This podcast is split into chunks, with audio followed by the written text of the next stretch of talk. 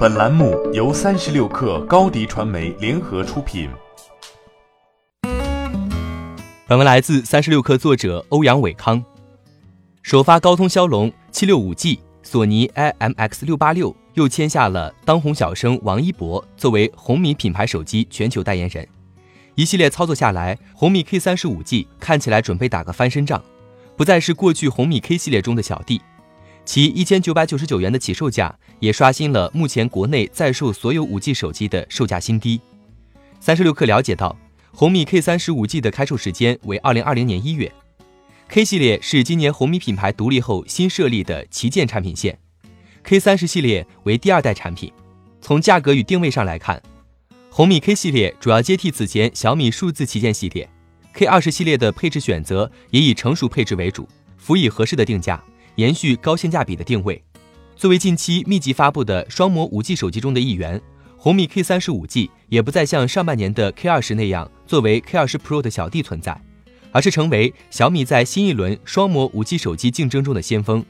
甚至还与 OPPO Reno 三系列上演了一出高通骁龙双模五 G 芯片首发之争。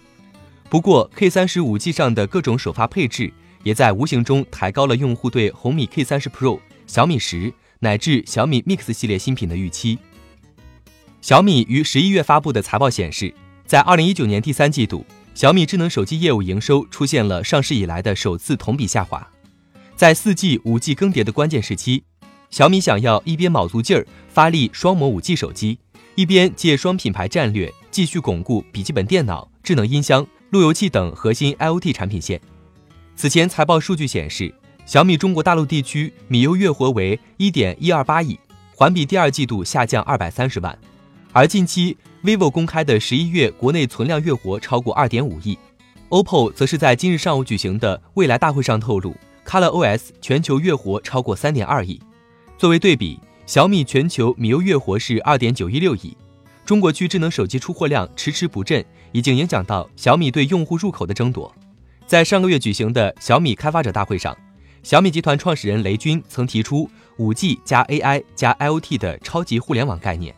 在这场潜在的下一代智能互联入口之争上，华为、OPPO、vivo 已经开始借手机之势进军 IoT，小米则正好相反，力争中国区手机业务在二零二零年实现触底反弹才是当前最重要的任务。如今早已是小米手机出货量担当的红米，除了手机外，也势必将承担起在 IoT 方面继续对抗友商产品的任务。欢迎添加小小客微信 xs 三六 kr 加入克星学院，每周一封独家商业内参，终身学习社群，和大咖聊风口、谈创业，和上万客友交流学习。高迪传媒，我们制造影响力。商务合作，请关注新浪微博高迪传媒。